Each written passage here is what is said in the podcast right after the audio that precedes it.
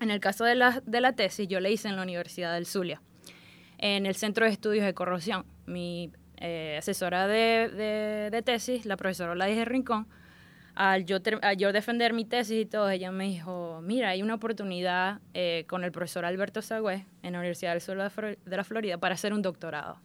Y lo agradezco mucho. Entonces, bueno, yo recuerdo que ella me llamó, ella me llamó cuando yo estaba en plena caravana de la graduación. y yo, ok. yo dije, no, en la noche, este amigo, te voy a enviar el correo electrónico y bueno, eh, envíale tu currículo, resumen y tus notas, todo lo que tengas. No tiene que ser oficial. ¿Cómo fue esa llamada? Yo estaba manejando mi, mi carro. Wow. Y ella me llama. Y yo me acuerdo cuando me llamó y yo, ay, o sea, yo como que la música, tú sabes, el reggaetón, el racata así sonando en el fondo. El, el, racata, sí. No, no, no, yo estoy en la caravana escuchando Bach, Beethoven, así. No, música clásica para relajarme. Tú sabes.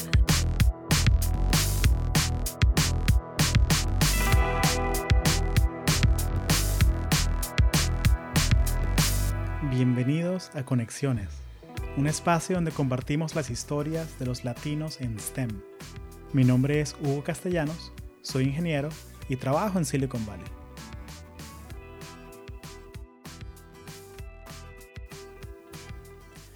En este capítulo de Conexiones hablé con la doctora Andrea Sánchez Sowers desde las oficinas de Intel en Folsom, California. Andrea es doctora en ingeniería química y especialista en corrosión de materiales. También es una gran amiga mía desde hace un par de años. Y antes de esta conversación nunca me imaginé que me iba a divertir tanto escuchando a alguien explicarme con detalle lo que es la corrosión y los problemas que puede traer. Eh, Andrea me compartió su experiencia haciendo un doctorado aquí en Estados Unidos. Y no solo hizo un doctorado, sino hizo uno en ingeniería química. Eh, eso es algo para quitarse el sombrero, la verdad. Y Andrea me contó cómo es algo que tienes que tomarte muy en serio. No solo desde el punto de vista académico, sino que al ser inmigrante es bien complicado navegar el sistema migratorio a la hora de conseguir trabajo. Andrea, sin embargo, lo consiguió y trabajó aquí en una multinacional del petróleo, DNVGL, es una empresa noruega que tiene clientes como Texaco, BP, Chevron y ahora trabaja en Intel como ingeniera de control de calidad. Hablamos de muchos temas, eh, incluyendo cómo saber si un doctorado es para ti o no, eh, cómo tener éxito en esa experiencia. También hablamos sobre las herramientas que ella usó para conseguir el trabajo ideal después de graduarse y la parte que sí le sacamos bastante jugo fue la de qué es la Sociedad de Ingenieros Hispanos, eh, también conocida como SHEP. Me han escuchado hablar de, esa sociedad antes. Y las famosas Sheptinas, que son un grupo que ella co-creó que tiene como misión empoderar a las latinas en tecnología a tener éxito en su carrera. Eh, les recuerdo que nos pueden seguir en Instagram y en Twitter, arroba conexionescast. Y ya llegamos a las 400 descargas. Así que muchísimas gracias por apoyar al podcast. Sin más, eh, les dejo aquí la conversación con Andrea. Muchísimas gracias por ese apoyo. Estamos grabando. Oh, buenísimo. Sí. ¿Lista? ¿Estás bien? Excelente. Excelente. Mejor no puedo estar. Esa es la actitud. Esa es la actitud. Porque estamos con el cafecito y los chocolaticos venezolanos aquí. Me parecieron muy apropiados. Ah, gracias. gracias. Me parecieron apropiados porque tú eres la primera ingeniera y no solo ingeniera, maracucha. Así que qué que, Gracias por decirlo tú, porque los caraqueños tenemos la muy mala costumbre de que tratamos de imitar el acento maracucho y... es terrible. Es terrible, es horrible porque la gente no es buena imitando acentos, la gente lo exagera. y como que uno imita siempre las malas palabras. Así es, bueno, pero es que en Maracaibo pues se habla con muchas malas palabras. bueno, la verdad yo no sé qué es molleja. Supuestamente es como que la parte de, de la grasa de la vaca, no sé. De la, no, molleja yo pensé que era como la cresta del gallo.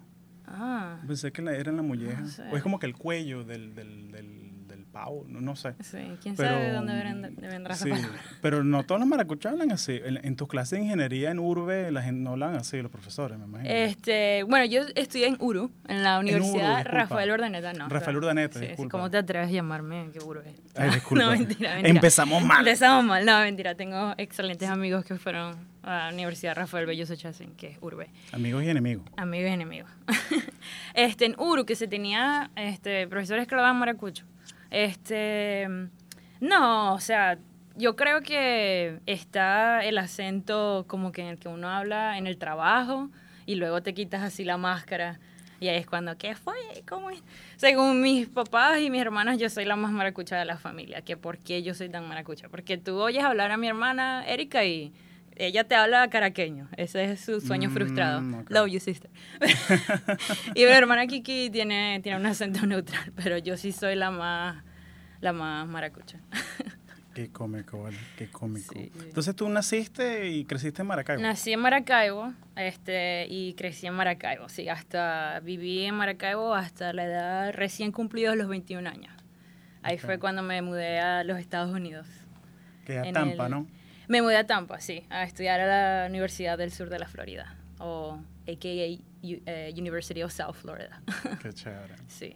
Sí. Algo que siempre le preguntamos a la gente aquí en el podcast es, ¿tú te acuerdas cómo nos conocimos? Claro, claro, claro que A sí. A ver, El quiz. el quiz, el quiz, ¿cómo nos conocimos? Bueno, te cuento que nos conocimos primero virtualmente, porque creo que fue después de la conferencia de SHEP de Baltimore en el 2015. Correcto. Este, me enviaste un friend request por Facebook y, y yo como que, ¿y este quién es? O sea, porque no, mentira. no, pero entonces vi que, mm, o sea, eh, de ahí nos hicimos amigos.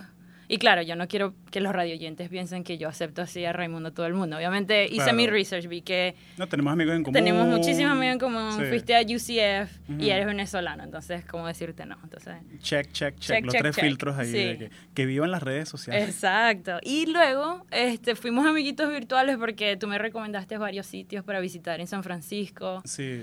Y luego finalmente creo que como al año o a los, no sé, seis meses yo me pasé por Silicon Valley. Y, te, y te escribí y dije, uh, estoy, Coincidimos. estoy por porque, acá. Y claro. tú, sin pensarlo dos veces, me respondiste de una. Y me recuerdo que fuimos a, a cenar y vimos, estábamos viendo la Copa América. La Copa América, Sí, claro, claro. sí, así fue. creo. Sí, la pasamos muy bien, me acuerdo. Súper chévere. Ahí, ahí conocí a Javier Cortavitarte. Que fue el primer invitado. El primer invitado. Claro. Así Oye, que- No me acordaba. que Se, cierra el círculo ahí. Ajá, qué chévere. a él y a la esposa. Ujú, Y y bueno, la Patricia. tuviste la oportunidad de conocer a Jake, que era mi novio en ese entonces, ahora esposo. Ah, ya le diste el y- ascenso a esposo. Ya, ¿verdad? ya. Pasó la promoción. ahí se pasó la promoción. Qué cómico, Sí. Y esto era antes de tú imaginarte que ibas a trabajar con, conmigo en Intel. Dios o sea, mío, a sí, venirte ¿quién le iba a pensar? La vida da demasiadas vueltas. O sea, Sí. en ese momento estaba pasando por bastante incertidumbre porque estaba resolviendo un problema de inmigración y no tenía ni idea de qué me esperaba el futuro. Pero míranos ahora, Y acá. mira, que a veces Sí. la, la trocha más difícil llega a la meta más bella. Así que- es. Así bueno, y a través de conexiones. Me encanta que ese sea el nombre de tu podcast porque de verdad que es muy importante hacer ese- esto a través de networking. No Sí. necesariamente ellos están al trabajo, pero es, es un paso, ¿no? O sea, Es un paso y, Sí. y uno lo hace más que para pedir cosas, es simplemente para, para dar, para conocer Sí. gente y para... Para mí ya es algo como... Y para ti también, tú eres una persona muy social, es como parte de la naturaleza de uno, ¿no? De que, ay, ¿cómo llegaste? ¿Y de dónde vienes? ¿Y qué quieres hacer? Uno nunca sabe. Sí, no, uno nunca sabe y aprendes tanto, o sea, de la gente, o sea, increíble. O sea, no te quedas en tu propio en tu propia burbuja, te expandes. Tu propia burbuja. Y sí, no, de verdad, Qué maravilloso. cómico, vale, qué cómico. ¿Qué estudiaste en URU? En URU estudié ingeniería química. Tú eres ingeniera Yo química. soy ingeniero químico, sí, ingeniera química. Sí, estudié, este, y, y bueno, mi doctorado fue en ingeniería civil, así que hice un, un gran cambio. Un gran cambio. Sin embargo, o sea, yo no me enfoqué en el área de, así de estructuras, yo estaba más que todo haciendo era ingeniería de la corrosión. Entonces, eh, USF, o sea, no tenía un departamento de Material Science, entonces eh, Materials estaba en el departamento de civil. Entonces, por Mm, eso me graduó como ingeniero civil, pero en verdad con enfoque en, en Materials. es ingeniera de corrosión. Ingeniera de corrosión, De corrosión. sí. Y no es, doctora. Ah, doctora. Sánchez. Doctora, sí. doctora Sánchez. Tú eres muy humilde, pero Andrea Sánchez, no, cuando yo te, te conocí, te agregué en LinkedIn, doctora, Andrea Sánchez, Ah. de que, o sea, increíble, ¿no? De que, qué chévere, Ah, qué chévere. gracias. Cuéntame un poquito de ese cambio de, de Maracaibo a Tampa. Eh, ¿Tú escogiste, cómo escogiste USF? Sí. ¿Cómo escogiste la universidad? Eh, se, se nota que tú querías especializarte en esa área de corrosión, Ujú. o sea, que ya habías trabajado en eso en Venezuela. Ujú. Pero, ¿por qué USF? ¿Por qué Tampa? ¿Por qué ese programa? Este, bueno, y también creo que una pregunta que me hacen bastante, ¿por qué un doctorado? Entonces, voy a Sí, también claro. eh, mencionar todo eso. O sea, Que no es fácil, son cinco años sí, de... cinco años de, de Quemándose tortura. las pestañas. de- Mm, Bastante. Bueno, pero todo el mundo se llama doctor ahora. Exacto. Entonces, vale la I- pena. I embrace it. No. a ver, am, bueno, yo creo que fueron una serie de, de factores que, o sea, una combinación de varias, de varias cosas. O sea, entre ellas, yo le doy muchas gracias a, mi papá y a mi mamá porque, o sea, yo, yo vengo por decir de una familia de académicos. Mi papá es profesor eh, jubilado de la Universidad del Zulia en ingeniería química Qué bueno. y mi mamá era profesora de educación básica. Entonces, como que la educación siempre fue un pilar fundamental, este, pues, creciendo. Y, y además, este, yo me llevo casi de 8 a 10 años con mis dos hermanas. Entonces, cuando ya yo estaba empezando la universidad, ellas prácticamente estaban empezando o terminando la maestría. Entonces, era algo así como que, by default, o sea, Mm. pregrado y después te vas a hacer un posgrado. Ya estaba el camino hecho. Ya, sí, o sea, o por lo o sea no, no había otra, no había otra, ¿no? Mm. Este, ya sea que lo hicieras trabajando o no. Y bueno, este, además, eh, la situación en Venezuela, eh, luego de, del 98, empezó a peo- empeorar. Y, o sea, yo recuerdo que en ese entonces yo estaría en sexto grado, algo así. Mi papá siempre me dijo, hija, cuando te gradúes de la universidad, te tienes que ir, te tienes que ir del país. Entonces, como que ya voy creciendo con eso este, en mí, como que me tengo que ir de Venezuela, me tengo que ir de Venezuela, porque las cosas aquí no están bien.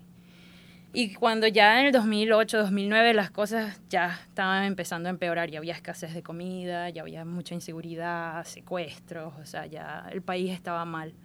Y este, pues yo dije, no, o sea, hay, hay que irse, o sea, ya mm, hay, hay que buscar oportunidad. Entonces, este, en Venezuela para graduarte de, de pregrado tienes que hacer tesis o pasantía. Ujú. En el caso de la, de la tesis, yo la hice en la Universidad del Zulia, en el Centro de Estudios de Corrosión. Mi eh, asesora de, de- de tesis, la profesora Oladis Rincón, al yo, ter- al yo defender mi tesis y todo, ella me dijo, mira, hay una oportunidad eh, con el profesor Alberto Sagüez en la Universidad del Sur de la Florida para hacer un doctorado.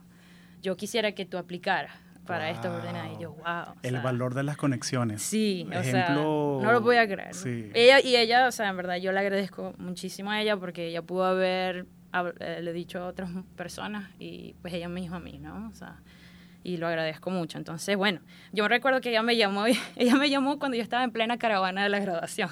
¡Wow!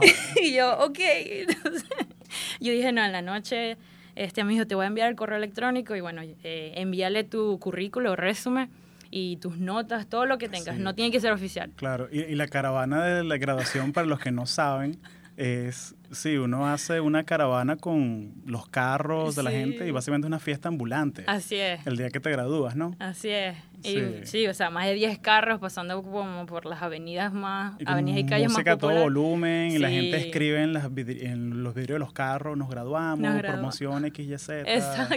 Ingenieros, al fin. ¿sabes? Así es, ingenie- ingenieros al fin, ¿verdad? Te mandó un mensaje, te llamó en ese Me momento. llamó. Yo me ¿Cómo fue esa llamada? Yo estaba manejando mi, mi carro. Wow. Y ella me llama. Aquí en California que manejar y por teléfono la gente Dios se mío, horroriza. sí, o sea. Sí. Y yo me acuerdo cuando me llamó y yo, ay, o sea, yo como que, la música, tú sabes, el reggaetón, el racato así sonando en el El, fondo. el, el racatá, sí. No, no, no, yo estoy en la caravana escuchando Bach, Beethoven, así. No, pa- música clásica para relajarme. tú sabes. Y bueno, yo, yo estaba con una amiga, eh, Lucía, de hecho, y, y, y me llega la llamada y yo, y yo me quedé así como condorito, plop. O sea, Con Dorito. y mi amiga Lucía dice, ¿qué pasó? Y yo, no, que me acaban de llamar, que, que aplique para un doctorado en la Universidad del Sur de la Florida. ¿Y a qué? qué espectacular. No, Andrea, o sea, después de la caravana no, te vas a tu casa y te pones a trabajar. Entonces yo, no, sí, sí. Y bueno, esa misma noche yo envié todo, notas, todo lo que podía sacar que no era oficial, ¿no? De la universidad. Y bueno, los siguientes días este, tuve una, una entrevista con, con, con, mi advisor, o sea, mi profesor, y de hecho él es, él es argentino, pero él así Mm. como que, hola, ¿cómo estás? De una vez, de una me empezó a hablar inglés, y yo, oh. Oh, wow. Sí, o sea, y me comentó del proyecto, eh, qué es lo que es necesario para un doctorado, pero lo más importante, o sea, de, de todo, o sea, de que me habló del proyecto, es que me puso en contacto con uno de esos estudiantes. Y esa es mi amiga Margaret. Y él me dice, habla con ella. Entonces, cuando yo hablo con ella, ella es de Barranquilla. Y vértele, o sea, ella no lo pensé dos veces, porque súper amor de persona, inteligente y como que me dio así más los detalles. Estas son las clases, esto, Claro. esto, esto es cuanto te pagan, o sea, me dijo así. Sí, de frente. Los costeños son así, de, de frente, así bien. Sí, Qué entonces. chévere. Y bueno, y ella así de una, mira, te puedes quedar aquí la primera. Si te llegas a aceptar, te quedas aquí la primera semana conmigo y este ahí vemos, o sea, el- no, no te preocupes. Y yo, wow, o sea, en serio. Entonces, bueno, por supuesto que eso no era así de que me van a aceptar, ¿no? Tenía que el GRE, la, la broma, este, las notas. Pero bueno, decidí aplicar y justo después de diciembre me llegó la, acepta- la carta de aceptación. Qué bueno. Sí, sí, sí. De verdad que fue un momento, fue un momento de mucha felicidad. Emocionante, ¿no? Mucha felicidad. 2008 emoción. por ahí. en esa- 2000, eh, sí, diciembre del 2009. De 2009. Ajá. Qué chévere. Y me mudó a la semana. O sea, gracias a Dios me Wow. aceptaron. El proceso de visa de estudiante también fue súper rápido. Y el 11 de enero del 2010 ya estaba montada yo con mi papá en un avión eh, con camino a, camino a Tampa. Qué chévere. Sí, vale, sí, qué sí. Tremenda historia, qué bonito. Así fue que terminé en USF. Qué bonito, vale, qué chévere.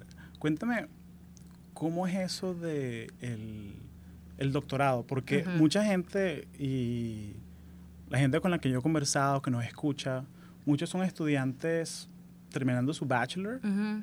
y hay muchos que son profe- profesionales jóvenes, o sea, que Sí. están dos, tres años en la primera empresa. Cuéntame cómo es eso de, de un doctorado, porque mucha gente tiene en la mente, o sea, esa visión del el grad student trasnochado en la librería, ¿sabes? Con las ojeras, como tres potes de café vacíos.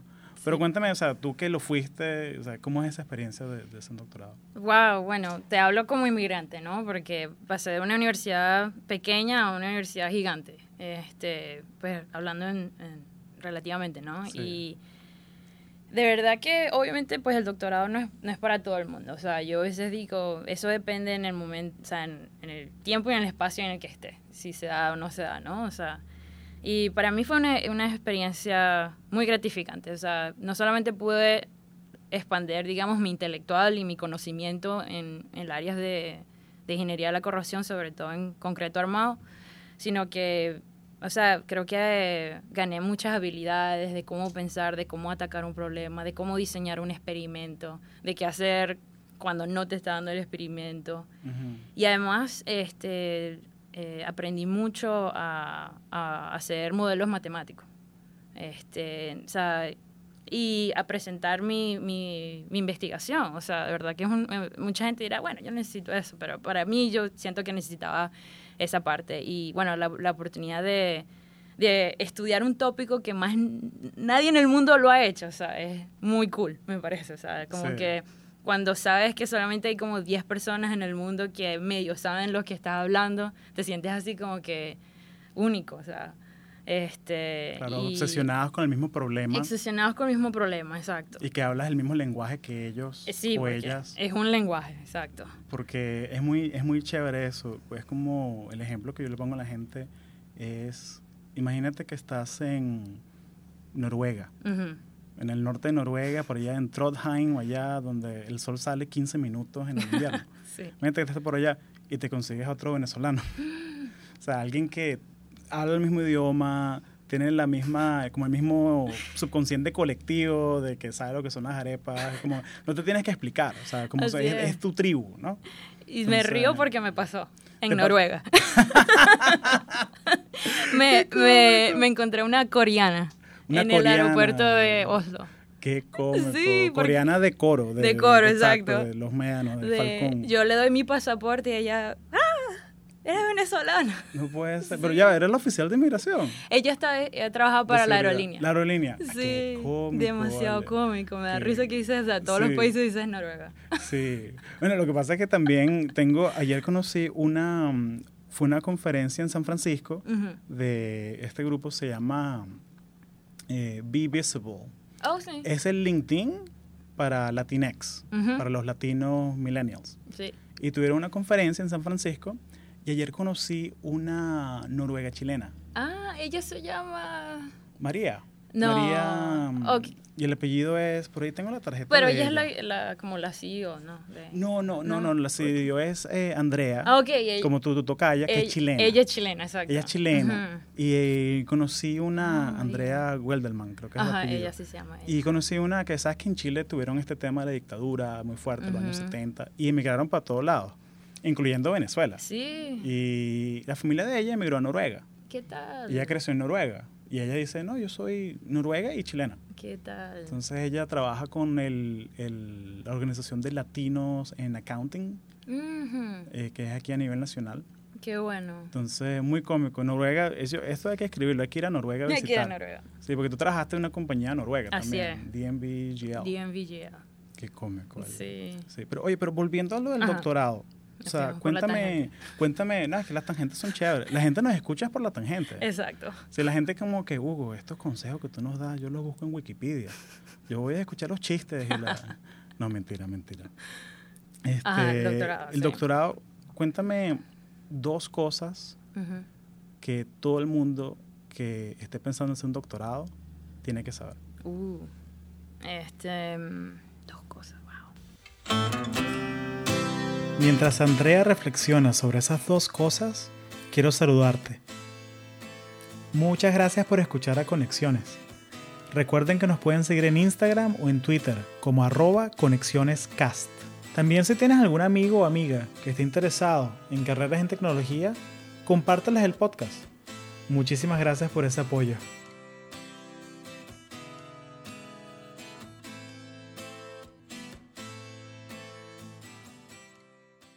Un doctorado. A ver, dos cosas. Bueno, em, te van a pagar que vas a trabajar 20 horas a la semana y vas a trabajar como 80, como 60, Ok. 80. Te pagan 20 horas a la semana porque eres un Graduate Research Assistant, Ah, al menos como inmigrante. Eh, creo que si eres pues US Citizen, si tienes la opción de ganar más horas haciendo otros otros trabajos. Este, y la otra es que, bueno, no sé, eh, cuando alguien, no sé, busque tu nombre, quiera saber de ti, vas a tener publicaciones y estás dejando una huella en el, o sea, dependiendo de tu área, estás dejando Sí. una, una huella en, en tu área de conocimiento. Claro, o sea, tómatelo en serio. Y, tómatelo en serio. Y es un sea, trabajo muy fuerte que es, si tiene que ser un problema Sí. que, que estés apasionado, apasionado. Tienes que tener mucha pasión, o sea, tienes que ser una persona apasionada y decir, y, y te tienes que comprometer. O sea, este, vas a estar ahí mínimo de cinco años y es un matrimonio, o sea, tú y tu advisor. Y, y bueno, tienes otra cosa sí que yo recomendaría es que tienes que saber quién es tu advisor, porque Claro. eso sí, de que no, tienes, tienes que tener esa conexión. O sea, Es tu sensei, es tu, Sí. la persona que... O sea, verdad, exacto, dos cosas. Yo creo que tienes que comprometerte, tener responsabilidad y disciplina. Y la segunda es, este, bueno, que, que vas, depende de ti si quieres dejar una marca o no. Porque pues también todo depende de la calidad del trabajo que vas a, a desempeñar. Qué bueno, Sí. qué bueno. No, excelente, excelente consejo. Y cuéntame entonces, te graduaste, terminaste el doctorado, Ujú. doctora. Doctora. Andrea Sánchez. Wow, ese O sea, día. eso fue o sea, tremenda emoción. Sí, sí, wow. De verdad que lo pienso y uh, recuerdo así los momentos, no lo podía creer. O sea, Claro. me acuerdo que esa noche mis, mis papás estaban, ellos eh, estuvieron en mi defensa. Ujú. Y que no, esta noche mi papá hacemos una parrilla, celebramos. Me acosté, me, acosté- me fui a dormir a las 8 de la noche. Claro. Porque tenía meses durmiendo 4 o 5 horas y, o sea, tomando demasiado café, que de hecho dejé de tomar café por unos meses después. Pero yo dije, o sea, estoy, estoy cansada, o sea, no, no Claro. puedo. Pero fue muy emocionante cuando mi, mi asesor me llamó Andrea, porque él, o sea, cuando me dijo doctora Sánchez, perdón, cuando, porque él siempre me llamaba Andrea, y cuando me llamó, bueno, felicitaciones, doctora Sánchez. Yo, Wow. Me llamo doctora Sánchez, ya estamos al mismo nivel. Wow. ¿Y este es tu advisor, el argentino? El argentino, sí. Sí, ¿cómo- cómo se Al- llama él? Alberto Sagüez. Alberto Sauer. Sí. sí. Qué bueno. Argentina, pero ya tiene casi 40 años viviendo aquí en Estados Unidos. Claro. Sí, sí. Este, él no, eh, la, la esposa me dijo que a él no le gusta ni el tango, ni el fútbol, ni el asado, ni tocar la guitarra. Y yo, ¿qué?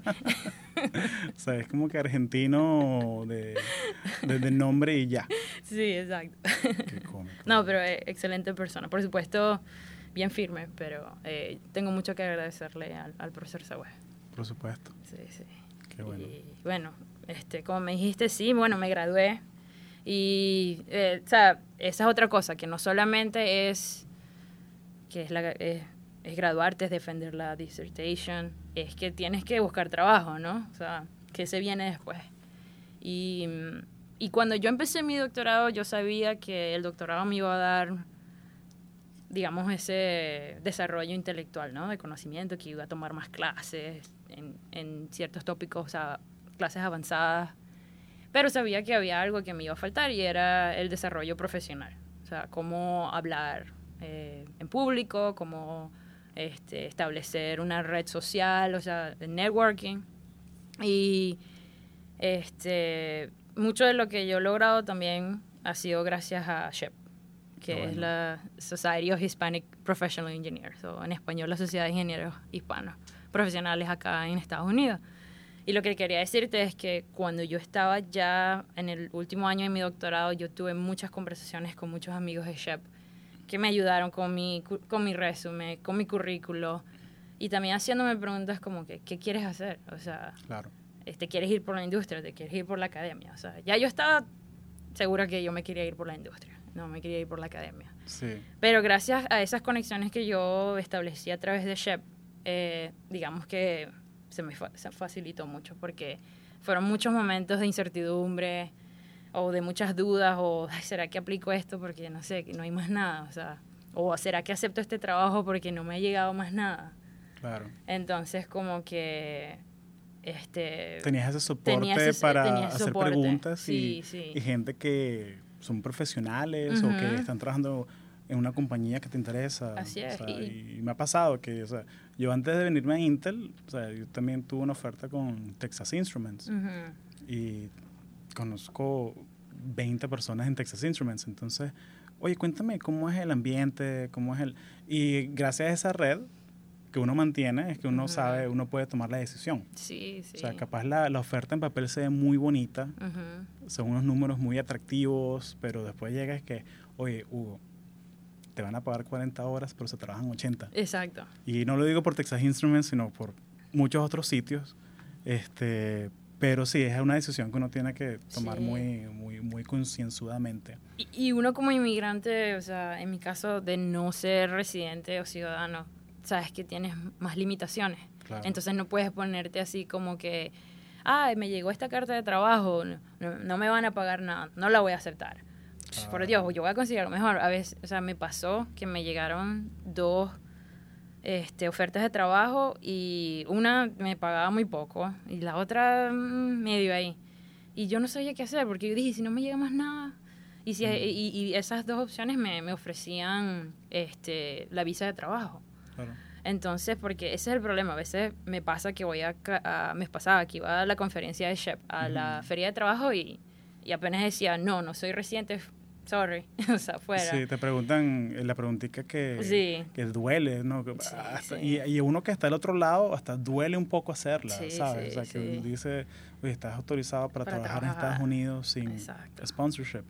Y muchos estudiantes dicen no, Ujú. y lamentablemente, Así o sea, te toca dejarlo pasar.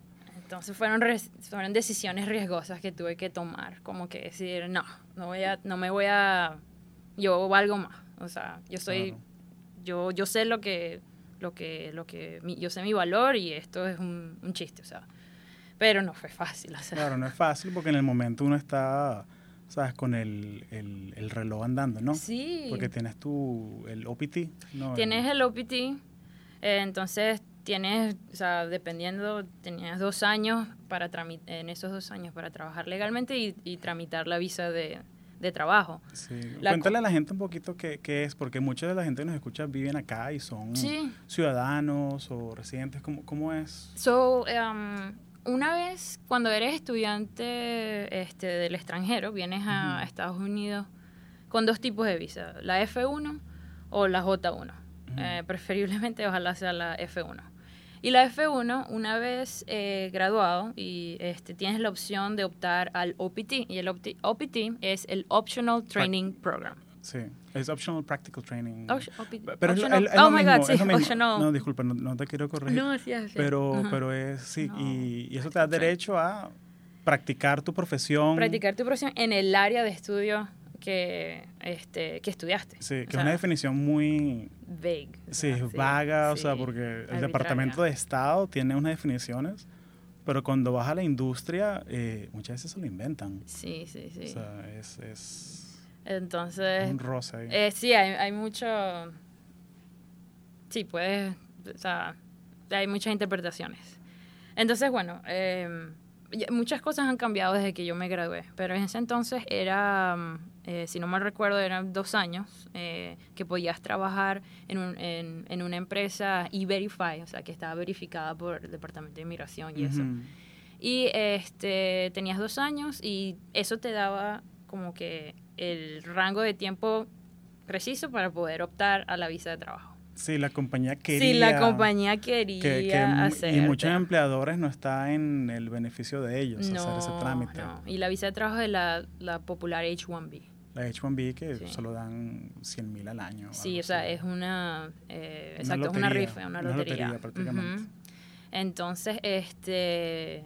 Esa, así fue que yo empecé a trabajar en eh, luego de graduarme, eh, decidí mudarme a Columbus, Ohio, a trabajar para DMVGL, que es la empresa noruega que, mencionaste anteriormente. Sí, cuéntame DMVGL, porque cambiando un poquito el tema de que, chévere, te graduaste, doctora Sánchez, reluciente, de Maracaibo, en Tampa.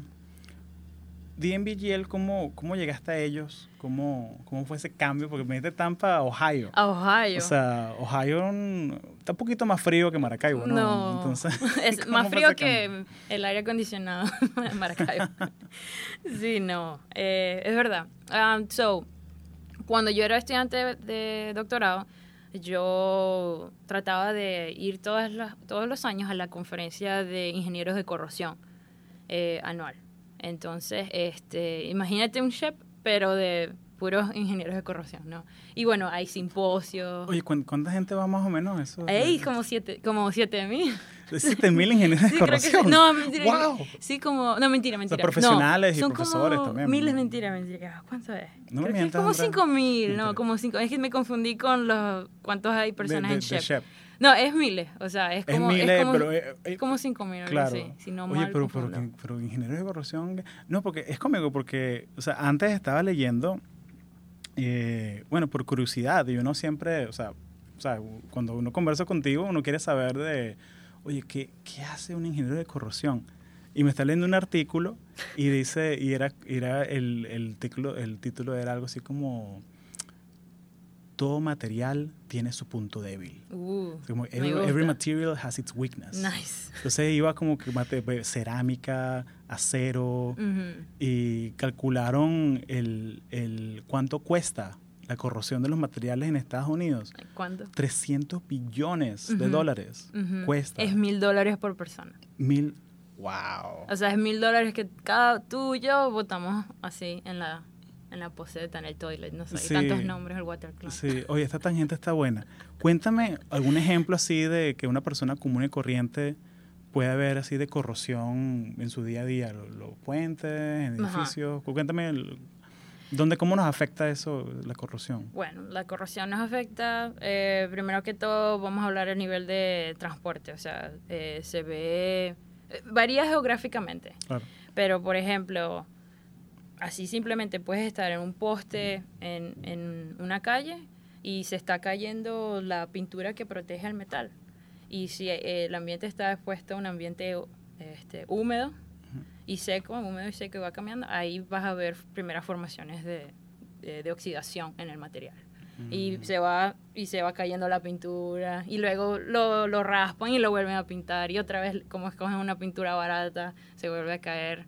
Otra es eh, ocurre en los en los puentes o en o cualquier edificio de concreto armado. Megaestructuras Me- que... pueden ser sufren. sí puede ser un estacionamiento puede ser un, eh, eh, puede ser una acera este que a veces se ve la cabilla saliendo y es que el, el, el, el concreto se fatiga porque ya la cabilla que está este por debajo del concreto está cre- el volumen de, de corrosión o sea de oxidación está creciendo que ya las, las fuerzas eh, eh, de tensión del, del concreto no la soportan y, y se y Wow. empieza, empe- empieza a, a fatigar. O sea, está alrededor de nosotros. Está alrededor de nosotros. O sea, y en carros, o sea, por ejemplo, en el, en el Northeast, puedes observar carros que tienen eh, por debajo de las puertas la pintura se está tiene como como punticos de óxido y esa Mm. e- eso viene porque para mm, para remover la nieve eh, le echan sal los de-icing salts y bueno eso eso va al carro y es y queda debajo del carro puro metal no Eso corroe todo. y eso se come la pintura y se, y- o sea, primero la, la pintura falla y luego ahí, o sea, imagínate como un Pac-Man y se va comiendo el Mm, metal. el tac, tac, Pac-Man. tac, tac. Qué, y- qué- qué interesante eh, eso. Por eso estaba viendo un- un- eso que, que los coleccionistas de carros Ujú. les gusta mucho comprar carros de aquí, de California, Ajá. porque es el aire seco. Sí. Entonces, es lo más probable es que no tenga esa fatiga en los metales ni nada. ujú, Entonces, Esa oxidación, sí. entonces es un, lo llaman un California car, le sube 10 mil dólares al precio de una. Qué interesante. o sea, es, es, es curioso. Qué eso. interesante. Sí, a mí me llamó mucho cuando me mudé a Ohio y veía los carros con la corrosión por las puertas. Sí, y yo, como que, wow, esto es lo que yo estudio. Sí, Qué chévere. súper Qué interesante. sí. Entonces, cuéntame, o sea, ¿cómo conseguiste tú tu primer trabajo después de la universidad? Sí. O sea, de- del doctorado. O sea, fuiste a DNBGL en, Ujú. en Ohio, pero es una empresa noruega. es una empresa noruega. Entonces, ¿cómo va eso? ¿Cómo fue eso? Sí, bueno, ajá, como te comentaba, yo eh, trataba de ir todos los años eh, a presentar ya sea un póster o un conference paper en la conferencia anual de ingenieros de corrosión, que te dije que son miles, eh, somos miles ahí. Es más, es más de una docena. o sea, Oh, total. Muchísima no, gente, sí, mira, gente, sé que te dije 7000, pero en verdad creo, vamos a poner un rango más grande, está en 3000 y 7000, pero esto es attendees. Creo que Claro. hay, está en, mm, por encima de los 15000 miembros a nivel Oh, mundial wow. o más. Sí, sí, no, sí. es que este es un tema, o sea, porque eh, creo que fue hace dos años que vi que en temas de infraestructura, eh, los ingenieros civiles le dan a Estados Unidos una D. Sí, O sea, de A, B, C, Sí. una D. una D. O sea, por el estado de las carreteras, los Así aeropuertos. Y claro, es un average a nivel nacional, ¿no? Pero igual, o sea, la No. infraestructura es algo que... Terrible. Es Sí. como un episodio de John Oliver que decía, nadie habla de infraestructu- infraestructura porque es un tema que no es sexy. No Sin es. embargo, en todas las películas de Hollywood, cuando hay una explosión, un maremoto, es lo primero que, es lo primero que muestran, la destrucción Es lo del primero que puente. destruyen, sí. entonces porque se ve súper Sí. cool. Pero nadie le para a... o sea, A cómo están las a cómo cosas. están las cosas. El problema, el problema es que esto es una... Es una enfermedad lenta. Ocurre muy lento. No es algo que ocurre mañana. O sea, hoy o sea, tenemos muchos problemas día a día como para preocuparnos qué va a pasar de aquí a 50 años. O sea, pienso que por eso es que a veces no, no estamos haciendo mucho por el cambio climático, porque también es algo así como que, ah, bueno, ya será las siguientes generaciones. Pero bueno, este, ¿cómo terminé en DMV? Me fui por otra tangente. Es que la corrosión es tu pasión. Sí, sí, O sea, yo- sí. Es que creo que hasta tu Instagram es ah, Rusty Business. Rusty Business. Sí. Taking care of business, taking care of Rusty Business. Taking care of Rusty Business. Me encanta. Ese es tu, ese es tu personal brand. Sí, sí, corrosión. Corrosión. Bueno, como te comenté, atendía a... Es muy importante que los estudiantes que consideren hacer un doctorado, una maestría, que muestren su este, Su trabajo research, investigación en, en conferencias técnicas. Entonces, este, DMVGL es, uno, una, es la empresa que, o sea, digamos que sponsors more la, la conferencia de corrosión. O sea, es muy popular esa, esa Mm. conferencia. Es como que es tremenda empresa conocida porque hay muchísimos este, gente experta que trabajan ahí. O sea, están así como que The Hall of Fame of Corrosion trabajan en DMVGL. O sea, no todos, pero un, un gran grupo sí lo está. Entonces Sí. es como que tú miras así como a DMVGL, como que, oh, wow. Cuando Sí. vas a, a NACE, así se llama la conferencia. Claro, es el Intel del mundo de la... De la corrosión, algo Sí, así. Porque es como ellos que el hacen... Google del mundo de la corrosión. Ellos hacen muchos servicios para empresas grandes, o sea, para empresas de, de oil and gas, de marítimo, para el, el Departamento de Defensa, entonces es, es muy eh, conocida.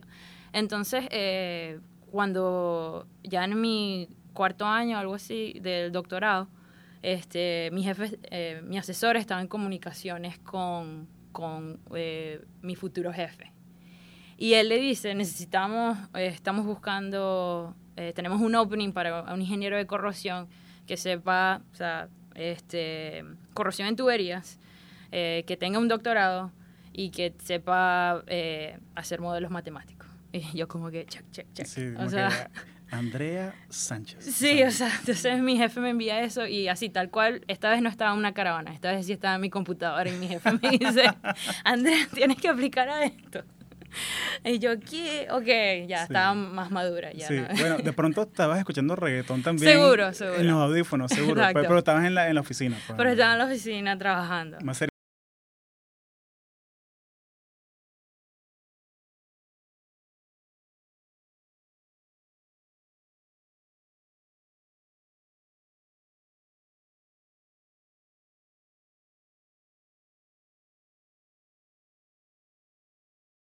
Y bueno, él me envía eso y es así, como te dije, como cuando yo escuché DMVGL, yo, wow, qué, qué bien.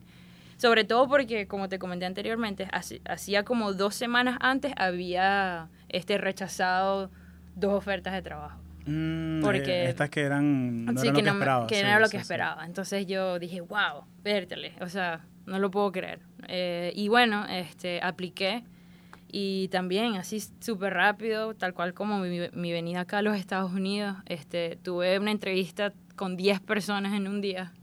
Wow. Sí, fue un día muy largo. Sí, tuve 10 personas en- entrevistándome, o sea, y media hora, media hora, media hora, algunos una hora, y eran preguntas técnicas porque no, no tuve ningún HR, todos eran ingenieros. Eran- e- e- ella sabe lo que queremos que nos resuelva. sí. O sea, entonces... ¿Y este, fue como panel o individual? individual. Individual. Sí, Oh, sí, wow. entonces sí, llegué este, no, al hotel, me acuerdo esa vez. Exprimida, me imagino. Sí, Sí, sí. Cansada. Yo dije, bueno, será lo que será, o sea, di lo mejor de mí y vamos a ver. Y bueno, este, así fue. Eh, recibí una oferta de trabajo eh, a la semana. Cómico fue que ellos me llaman, Andrea, ¿no has aceptado la oferta de trabajo? Y yo, no me ha llegado nada. Me lo enviaron a un correo erróneo. Ay. sí, sí, sí. Menos mal que llamaron. Sí, menos mal. Qué susto. Sí, sí, como que, ¿qué ha pasado? Yo, no es que no, no me ha llegado nada, o sea, Sí. no entiendo. Te Y yo estaba así preocupada. Te mandan la mega oferta. Esta oferta es válida por siete días. Sí, hay alguien que tiene mi mismo nombre que sabe af- desafortunadamente todo sobre mi, mi social, cuánto gano, porque no es la primera vez que me pasa Oh, wow. que envían un correo erróneo. Este, sí. Pero bueno, me llegó. En ese departamento y más que todo eh, estaba trabajando en modelos matemáticos utilizando redes bayesianas para predecir eh, la durabilidad de estructuras, est- bueno, de ductos que transportan crudo y gas. Este, eh, pero en vez de hacer un modelo determinístico, que sí, you know, que te da un resultado de un solo número, hacer eh, estimaciones probabilísticas Y presentar eh, O sea, un modelo del... sí, un modelo probabilístico de la vida útil de la, de- del ducto, de la tubería. Ok, entonces si yo compro este ducto me, y le pongo esta cantidad de agua o cualquier fluido, ¿me va a durar X cantidad de tiempo?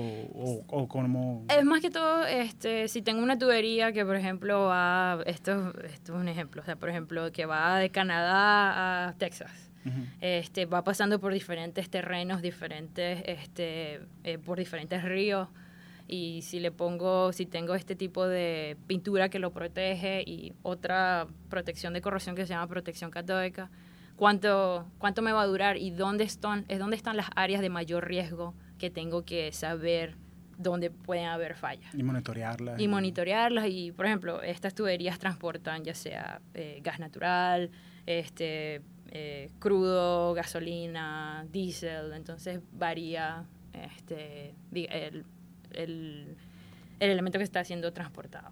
Entonces, bueno, eso es lo que hacía, pero ah, hacíamos toda esa matemática loca, y, pero lo presentábamos en un user-friendly way. Lo presentábamos en una tablet así, entonces, oh, mira, mira cómo cambia con el tiempo, y mira cómo esta, estas son las zonas con alta probabilidad. Se lo presentabas a, los clientes. ¿no? a los De- clientes, sí, le hacíamos trabajo a, a Big Oil, o sea, a las compañías de, de- Mm. a las grandes compañías de, de petróleo y gas. Chevron, BP. Exacto. Qué chévere. qué Entonces, chévere. este, eso era lo que, eso era lo que hacía bastante. Eh, bas- aprendí muchísimo sobre este, el teorema de Bayes y este, redes bayesianas y modelos probabilísticos. Fue bien divertido. Ujú. Tuve un grupo bien chévere con el que trabajaba. Sí. Y cuando, y cuando le quieres explicar a, cuando tu mamá te pregunta, mija, ¿qué haces? No, mamá, aquí resolviendo redes bayesianas, sábado por la noche, es lo que me gusta hacer. Qué cómico. Así es. Sí, vale. Como que, ¿quién, quién, quién es Valle? ¿Quién es Valle? Ah, el nuevo novio de ella. No. No, mamá. Así que sí, no, qué cómica la vaina. Pero, ¿tienes algún, algún recuerdo así de, de, de una presentación así dentro de DMVGL que te, que te venga a la mente? ¿Algún recuerdo así favorito de haber trabajado con ellos? Sí, a ver, este...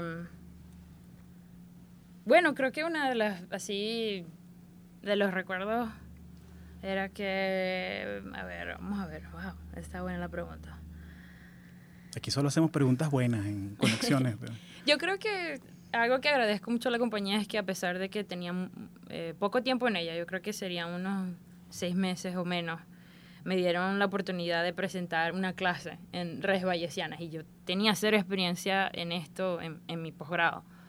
Pero me dijeron, sí, da la clase tú. Da dos horas de clase, presenta el material, di qué es lo que hacemos, porque hacíamos algo así como que eh, lo llamamos como que technical, este, class, technical courses, y era para saber qué, qué trabajos hacían los diferentes grupos de la empresa. ¿Y a qué audiencia? Ah, puros ingenieros, mayoría. Oh, wow. Ajá, pero más que como yo estaba en R&D, era como que cómo le podemos presentar a las otras business units, que para que vean que no solamente estamos haciendo research, sino estamos trabajando como que de aquí en, en cuáles son los modelos matemáticos que estimamos que van a ser van a poder ser utilizados de aquí a 20 años, algo así. Entonces, eso me gustó mucho, que me dieron como que esa libertad, como que eres la nueva, dale, anda, like, like, yo, eh, confiamos en ti que vas a hacer un buen trabajo. Y yo, ay, gracias. Qué chévere. No, es muy, es muy, se siente muy bien cuando te dan esa, sí. esa confianza. Sí, sí, esa confianza y esa, esa responsabilidad. ¿no? De que ven algo en ti y, mira, la mejor manera de aprender las cosas es haciéndolas. Exacto, ejerciéndolas. Entonces, toma el proyecto, aprende a nadar. Exacto. Y yo, ay, papá, ¿y ahora cómo voy a presentar esto? Y, y- pero no, en verdad me fue súper bien. Y, y otro lindo recuerdo que no es técnico es que como a, los, a las semanas que también me, me empecé a trabajar allí, me dijeron, ay, vamos a ir a Noruega. Y yo, yay. Vámonos para Noruega. Sí, era Qué la primera vez que cruzaba el charco del Atlántico. Qué fino, y te tocó un viaje de Sí. negocio. Ajá. Qué. Entonces, como que no. Estuvo chévere porque también oh, eh, me quedé un día como para yo mismo explorar Oslo y eso. Y era como un retreat, entonces estábamos como en unas cabañas y súper lindo. Fuimos a hacer kayaking y, y a la vez, pues, aprender de los otros grupos y. Qué chévere, qué chévere. Una fino. cosita antes que, que te quería preguntar, que, que quería hacerle hincapié. Dale. Que tú mencionaste Shep y cómo te ayudó Shep a la hora de, de- de conseguir un trabajo y todo esto. Pero esta es una pregunta un poquito, o sea, no tiene respuesta correcta. ¿Qué es Shep para ti? Oh, wow. Ok. Eh, Shep, Shep. Bueno, este. Uh, ok, sonará cursi. Pero es, un, es una familia, de verdad. Claro. O sea, es, es- Shep es familia. Eh, ha sido un apoyo inmenso durante estos años. O sea, eh, he aprendido. Sí, o sea, yo creo que Shep para mí es, es una familia, ha sido un apoyo. O sea, de estar lejos de mi familia, como que he conocido tan gente tan chévere, tan buena, tan inteligente, que, que me inspira, que me motiva. Y qué lindo saber cuando escuchas a otras personas que te dicen, tú me has motivado a mí, tú me has inspirado a mí. Y yo, wow, no lo puedo creer, no, tú me inspiras a mí, no, tú me inspiras a mí. Claro. Eso, sí, Shep es, es, es una... es- un soporte, es un... Sí, es una familia. Excelente, excelente. Y me, me alegra mucho escuchar eso de, de la gente que son miembros profesionales, Sí, ¿no? Porque uno cuando era estudiante, ¿sabes? Es una... Es algo, sí te ayuda en la parte de carrera, pero también es algo muy social. así es. Entonces, igual que hacemos voluntariado y, hacemos entrevistas de práctica, también hacemos fiestas juntos, y también Exacto. hacemos parrillas y cosas así. Pero a los profesionales, muchas veces yo he notado que cuando uno se gradúa de la universidad, chévere, la meta era conseguir trabajo, ta, me olvidé. Entonces, me llama mucho la atención eso de que tú estás súper envuelta en, en Shep. Y de hecho, tú creaste un brand que es un brand que es algo genial, que son las Sheptinas. Entonces, Bueno. las latinas, en, las mujeres ingenieras en Shep. Entonces, cuéntame cómo, cómo nacen las Sheptinas. La Argentina. Y mándale un saludo a, a tus amigas Sheptinas. Por supuesto, especialmente a Jimena Aristizábal y a Stephanie Serrano. Un saludo. Que Jimena es el cerebro de esto. De hecho, ella fue la idea de, de Sheptinas. Ella fue la, que, "Ay, ¿por qué no hacemos esto? Hashtag Sheptinas. Yo, sí, suena bien, me gusta, me gusta. Pero bueno, tu pregunta, ¿qué es Sheptinas? ¿Cómo comienza? Bueno, este, una vez eh, yo graduada de, de de la universidad, o sea, ya como profesional, yo, que, yo quería seguir envuelta en SHEP porque ya yo estaba súper involucrada como estudiante de posgrado. O sea, yo fui Regional Representative, National Representative, o sea, eh, co-chair del, del Graduate Committee, pero yo dije, bueno, creo que ya voy a dejar la parte de posgrado y como voy por la industria, me quiero ir más como profesional. Y yo le comento a mi gran amigo, ¿tú sabes quién es Mauro Rodríguez? Claro. Ah, bueno, él es la eminencia. Él, Él, es- él- él está en la lista de invitados. ¿verdad? él es lo máximo. Si él está en, en Michigan, ¿no? Ajá. Él es- él, es- él está haciendo doctorado en Mechanical Engineering en Michigan, así es. Bueno, entonces yo le comento a Mauro, Mauro, me quiero involucrar de nuevo a pero quiero buscar nuevas áreas. O sea, ya creo que ya, ya, ya no quiero hacer algo más profesional. Y me dice, bueno, este, creo que las chicas que estaban haciendo el, el Empowering Latinas in STEM Program, este, este año no lo van a poder hacer por cuestiones personales. Y yo le digo, ah, ok, bueno, este, por favor, con quien sea que hables, diles que yo tengo interés. Y al parecer, paralelamente, Mauro también estaba teniendo esa conversación con Jimena. Entonces, Mm. este... Le eh, estaba armando un pipeline. él estaba Como armando que un si pipeline. ella me dice que no, eh, esta otra me dice que sí. Y Exacto. tengo la persona que va a llevar el programa. Exacto. Entonces, como que las dos mostramos interés al mismo tiempo. Y Mauro le envía un correo a la gente que, que, que organiza la conferencia. Dice, aquí está Jimena y Andrea que están interesadas. Y yo, ah, bueno, chévere. Y yo no escucho nada hasta meses después, como en junio, julio, que nos escriben. Hey, por cierto, ¿todavía están interesadas? Y Jimena y yo respondemos, sí. Ok, eh, todo el mundo ya ha planeado desde febrero. Ustedes empiezan desde ahorita julio, así que a trabajar. Y nosotros, what? ¿En qué me metí? ¿qué es esto? Sí, tienen tal deadline en un mes y ok. Y bueno, este, en ese entonces eh, Jimena y yo nos ponemos a hacer bastante research, por lo menos qué es lo que hace The Society of Women Engineers, y empezamos a crear un currículo como que estos son seis, work, seis talleres que queremos tener, que, que, eh, cuáles son las diferentes áreas que queremos hablar. Y el primero fue en el Society of Women Engineers. No, no, fue en Shep. Oh, fue en Shep, ok. Sí, no, estábamos haciendo research como que qué tipo de temas presentan Ah, ellas. ok, Sí, como sí, que, sí. le- claro, porque el Society of Women Engineers, la audiencia es 99% mujeres. ¿Y qué Exacto. temas hablan? ¿Cuál es la Exacto. dinámica? Qué chévere. Entonces, y- Oye, continuous improvement ahí. De, Sí, qué sí. chévere. Entonces, este, empezamos con un, o sea, con seis diferentes temas y enviamos esos abstracts a las empresas, Ujú. a los IPC members de SHEP, o sea, el In- Industrial Partnership Council. Que somos Intel, Exacto. Google, Chevron, todas las compañías. Todas las compañías que están en el, um, en el Career Fair, más que todo. Y bueno, recibimos eh, muchísimo interés y pudimos llenar los seis, los seis talleres. Y este, Jimena, ella pensó mucho que está muy bueno los talleres, pero necesitamos hacer marketing, sobre todo porque tenemos seis meses de desventaja con el resto de los comités. Y ella dice, tenemos que hacer un marketing campaign en social media, vamos, vamos a crear un hashtag. Y en ese entonces, en el 2015, estaba lo de I look like an engineer. Me acuerdo. Y empezamos también a utilizar ese hashtag y dijimos, este, ¿por qué no damos franela? Y en los workshops. Y bueno, empezamos a poner este eh, posts en Instagram, en Facebook, ven y atiende el Empowering Latinas System Program. Y así nació. Así Qué empezó chévere. este, en el 2015, o sea, con, con lo de Sheptinas, que empezamos a hacer ese, ese marketing. Y ha sido una fabulosa experiencia, o sea, Qué increíble. De de verdad que muy sorprendente que pasamos de seis workshops, ahora tenemos un breakfast, un networking event, este, vamos a tener varios eventos antes de la- del Career Fair y este, este, este año promete. o sea, Este año este promete. año La- viene la, más con conferencia en todo. Cleveland va a estar buenísima. Sí, sí, sí, este año Y- viene con más. Sí, bueno, y, va- y vas a volver a Ohio también. Pues, entonces, sí, sí. sí, ya te pediremos los tips de cómo empacar para ¿Verdad? el frío. Que Va a ser en noviembre. aquí en California no, no, No, hace frío así a no. ese nivel. Sí, aquí- Así es. yo le digo a la gente que lo chévere de California es que si te gusta la nieve, la nieve es opcional. Así es. Te vas al Lake Tahoe a esquiar, pero en la bahía y aquí en Sacramento, en Folsom, donde estamos ahora, no, no cae. Mm, mm. Pero te iba a preguntar, entonces, bien, sacaron el primer track de las Sheptinas, eh, tuviste la, organizaste la conferencia esta, la regional aquí en en Ajá, la Sacramento regional del año pasado, Sí. en Region 1, Sí, sí. que muy chévere, que, oye, Ah, muchas gracias. gracias. que me invitaste a dar una charla. No, me, encantó, me encantó. Ay, no. Porque fue todo así como que, como que por reloj, o sea, demasiado bien planeado.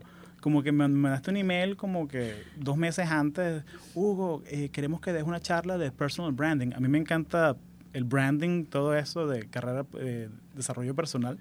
Y yo, claro, Andrea, con mucho gusto. Solo mándame, típico, cuál es la audiencia, cuánto tiempo y la logística, o sea, qué Ujú. hora, dónde. Y, y no hablamos más. Así fue. Y no hablamos más. Yo hice mi, mi charla, el PowerPoint, todo, practiqué, hice una presentación de práctica y después fui, llegué al salón a las 2 de la tarde, los estudiantes estaban ahí, di mi charla, aplaudieron y me fui. Excelente, Y me fui. excelente, o sea, excelente. fue perfecto, o sea, como que no, no, Excelente. no, no que no, que el cuarto no está, o que, oh, no, la hora, o- los estudiantes Excelente. estaban ahí, así que... Menos mal. La logística, chama, o sea, me, me quito el sombrero que Ah, no bueno, tengo porque gracias. la logística es lo tuyo. Bueno, gracias porque es difícil. Es difícil, es difícil. Hay muchas variables. Sí, pero, pero no no, está el pero control. sí, sí. Pero es muy chévere esas conferencias porque uno ve a toda la gente que uno tiene en LinkedIn, en Así Facebook, en. Instagram, uno la ve cara a cara. Sí.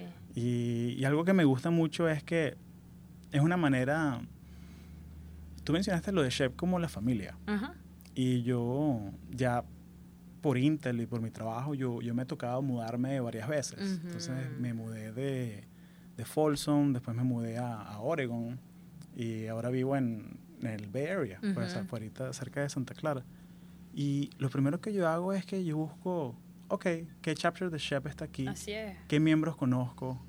Eh, y empezar a invitar gente a, a tomar café, a almorzar, a, a conocerse, ¿no? Claro. que uno crea amigos y ya tienes ese vínculo, ya tienes eso que, que es una tribu, ¿no? Exacto, la tribu. Y, y, están, y está de todo, o sea, están los latinos que, como nosotros, que somos inmigrantes, están los que nacieron y crecieron acá, ujú. están gente que se vinieron a chef profesionales, gente Así que se vinieron como estudiantes, entonces, pero es toda una tribu y es la misma misión de crear comunidad. Crear comunidad. Entonces Sí. me, me encanta que, que sigas envuelta después de, de que te hayas graduado, que No, sí. no te hayas olvidado de chef. No, never. Además, soy ya lifetime member. Cónchale, bienvenida. ¿Y sabes qué es lo más lindo? Qué bonito. Que fue un regalo de varios miembros. Ellos me, ellos me dieron el lifetime membership. Qué bello. Porque en ese momento, como comenté también anteriormente, tuve una incertidumbre con inmigración, tuve que dejar mi trabajo y este, hubo varias personas que colaboraron. Y te, dijeron- te dieron un detalle, Sí. detallazo, ¿no? Ya. De la- Entre esas, este, en verdad todavía no sé cuál es el final, como que cuál es la final list, pero sé que está Jimena, está Stephanie, eh, Nicolín Her- eh, Hernández, Claro. que colaboraron para darme el membership, porque eso fue la noche en en la última conferencia que Jimena y Steph, sí, nos vamos a volver este, lifetime members. Y yo como que, no, o sea, ahorita no estoy trabajando. No, sí, ahorita no, no es, un, un costo. Sí, no, o sea, claro, estoy es un pagando a costo. una abogada de migración, no puedo. Y Sí, no es un costo. Y, y Sí. qué bello detallazo. No, o sea, la- las Sheptinas tenían que hacerlo juntas. Espectacular, sí. Fue una noche excelente, de verdad Qué que fino, vale. fue muy lindo. De hecho, esa misma noche Juan también se volvió, se volvió Me lifetime acuerdo, member. me Ujú. acuerdo. Sí. Qué bonito. No, es un, es un vínculo especial. ¿Cómo lo veo yo? Yo lo veo que cuando tú estás en la universidad, tú das hasta lo que puedes dar. O sea, yo siempre le digo a los estudiantes que cuando tú conoces a alguien en SHEP o en cualquier situación, o sea, mucha gente piensa, no, bueno, ¿qué me puede dar esa persona? No, Y no, al revés, como que piensa, ¿qué le puedes dar tú a ellos? exacto. O sea, tu conocimiento, tu tiempo. Y muchos estudiantes o cualquier persona me dicen, oye, pero, pero yo no tengo nada que dar. No, tú le puedes dar tu atención. Entonces, si estás en una charla con alguien, dale tu atención completa. O Excelente. sea, que eso es algo que todo el mundo tiene. Y apague el teléfono media hora y presta la atención a la, a la charla, a la persona. O sea, que eso desde un estudiante de middle school, de, de secundaria, de univers- todo el mundo lo puede hacer. Y algo que me, que me encanta mucho, mucho, mucho de, de Shep es que una vez que ya te gradúas, ya consigues tu trabajo, tú puedes seguir y formar parte de estas conferencias. Exacto. O sea, ya sea como, como hago yo, que soy un speaker, que voy a las conferencias, o eres mentor de miembros. Y yo lo veo como los tres pilares. Yo veo que el primero es devolver lo que aprendí yo dando workshops a miembros. Ujú. Lo segundo es haciendo mentorías con los estudiantes, Ujú. de uno a uno, eh, ponerme a la orden. Y el tercero es que yo soy embajador de Shep dentro de mi compañía. Oh, wow, qué chévere. Entonces yo siempre que la gente, a mis, todos mis jefes y la gente de mi equipo les digo, mira, en noviembre me agarro una semana de vacaciones. Pero ¿y por qué? No, voy a esta conferencia en, de ingenieros hispanos. Ah, ok, qué bien y tal. O sea, porque yo tengo que ir. O sea, Claro. tengo que ir. Y, Exacto. y siempre que uno ve una posición abierta aquí, uno busca en la red que uno tiene. Ujú. Entonces, es importante. Qué bueno. Me, me alegro Sí. mucho de, de escuchar Sí, ese lado tuyo. Sí. O sea, eh, eh, mucha gente como se gradúa y, Sí, y se olvida. ¿sabes? O sea, como que... Y está bien, o sea, todos nos ocupamos mucho y, y empezar un trabajo nuevo no, no es No es fácil. fácil. Ujú. Y, y este es el segue perfecto para charlar de dónde estamos ahora. Exacto. Que estamos en las oficinas de Intel en Folsom, California. Eh, Folsom es como 20 minutos de Sacramento, la capital del estado. Ujú. Y ahora trabajas para Intel. Así es. Lleva, cumpliste seis meses ahorita, ¿no? Voy para seis meses, correcto. Bienvenida. Gracias. Qué chévere. No, ha sido maravilloso. Sí. la experiencia. ¿Cómo llegaste a Intel? ¿Cómo llegué a Intel? Este, LinkedIn. Ya listo. Bueno, muchas gracias Andrea Sánchez por venir y acompañarnos.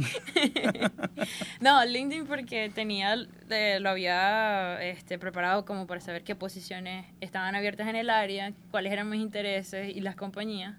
Y pues me salían cuáles, qué eh, trabajos estaban eh, ofreciendo en varias compañías. Y yo vi en el trabajo en el cual estoy, en, en una lista que me envió LinkedIn por correo, como que aplica ahora.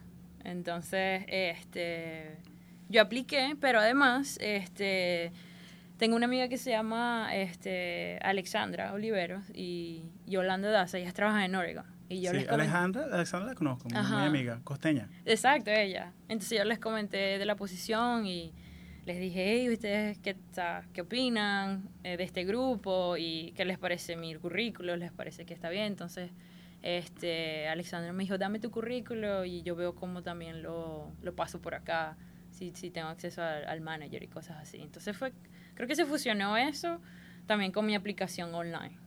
Entonces, este, no lo podía creer cuando recibí la llamada. Como que, hola, te estamos llamando de Intel. Y yo, "What?". Estabas en una caravana también. No, no, esta vez estaba, esta vez estaba en la casa, me acuerdo.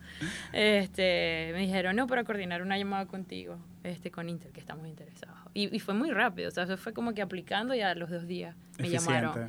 Y ya Sí. estaba, porque ya estabas aquí en California, ya vivías en, en Sacramento. Sí, ya había resuelto mi problema de migración, ya estaba Sí. lista, ya podía trabajar.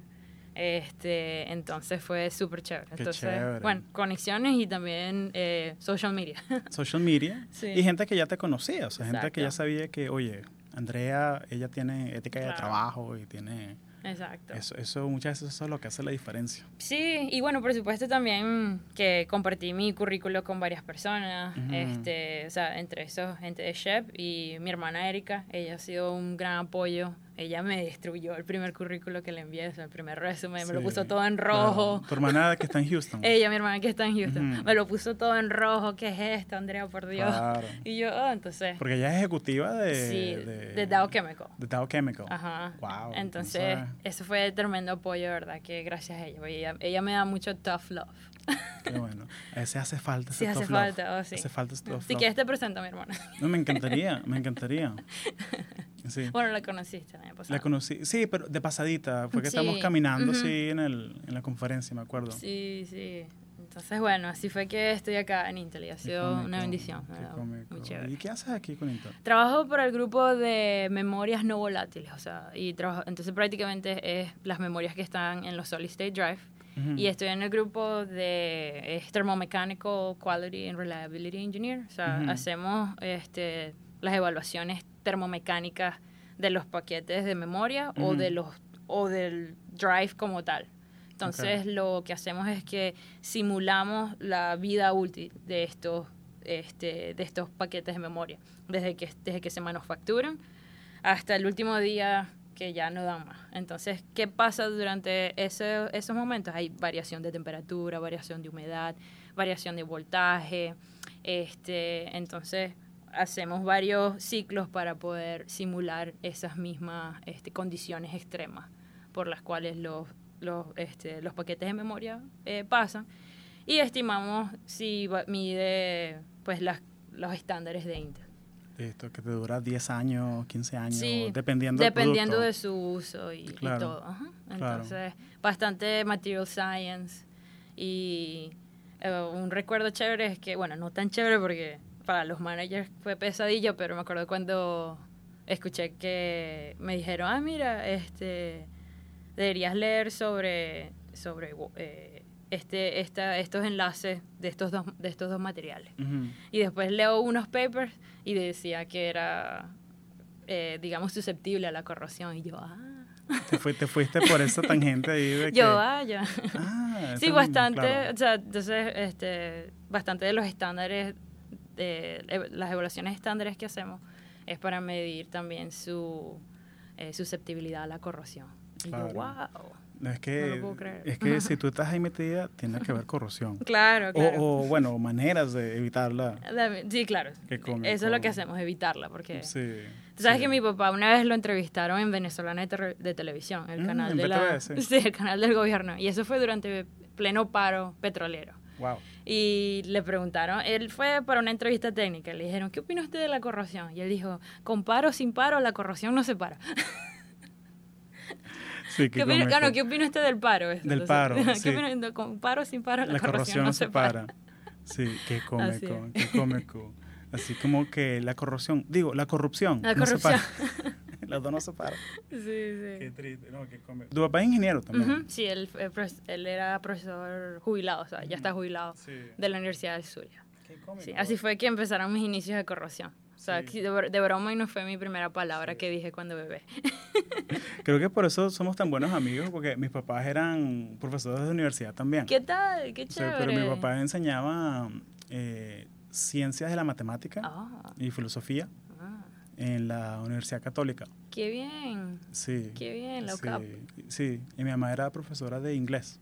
Qué chévere. Entonces siempre crecí en una casa así rodeado de libros. Oh, sí, una quiero, bendición. Sí, quiero ser respetuoso de tu tiempo. No, ajá. Eh, muchísimas gracias. Bueno, muchísimas, Muchísimas gracias, gracias, a ti. qué chévere. Un honor Me estar divertí, acá. me divertí. Ahorita nos tomamos la selfie con los audífonos. Por supuesto.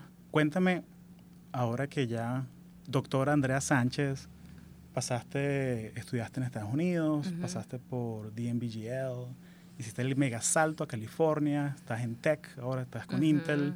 ¿Qué le dirías tú a Andrea Sánchez, 18 años, en Maracaibo, si pudieras viajar en el tiempo y darle un consejo, un par de consejos, ¿qué le dirías a ella? Wow, este, yo creo que le diría dos cosas. Uno ya ella lo ha escuchado y es lo que mi papá y mi mamá siempre me decían. Okay. Hija, discúlpame el lenguaje, te tiene que echarle bola. Échale ganas, póngale amor a las cosas. Este, que así sea difícil, usted, si usted le pone amor, va a ser más, más, más fácil. Pero hay que trabaje duro. O sea, eso fue algo que siempre mi papá y mi mamá me dijeron. Y si sientes que que está difícil el camino, repítete a ti misma, si puedo, si puedo, si puedo.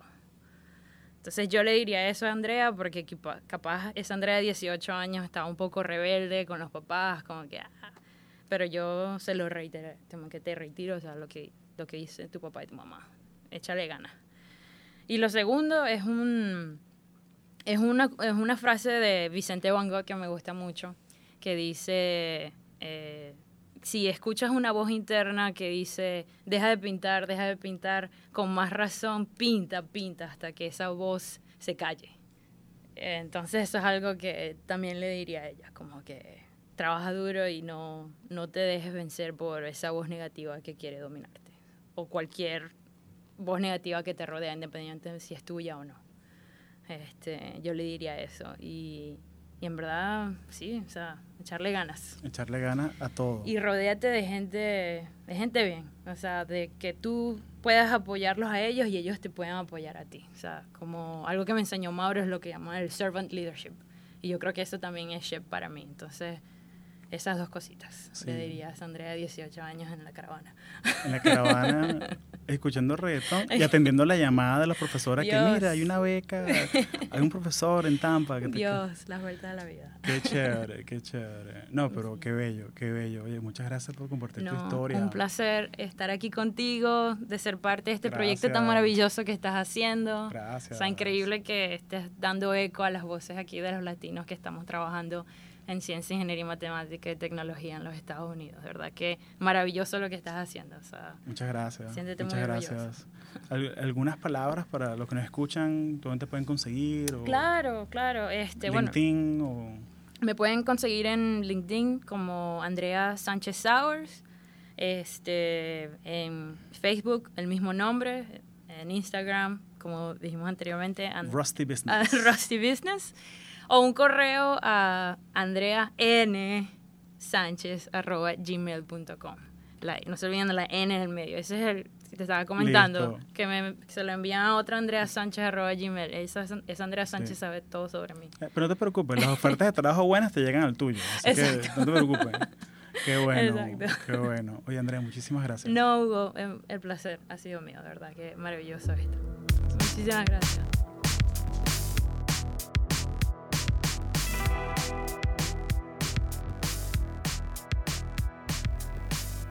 Muchas gracias por escuchar a Conexiones. Recuerden que nos pueden seguir en Instagram o en Twitter como arroba conexionescast. También si tienes algún amigo o amiga que esté interesado en carreras en tecnología, compárteles el podcast. Muchísimas gracias por ese apoyo.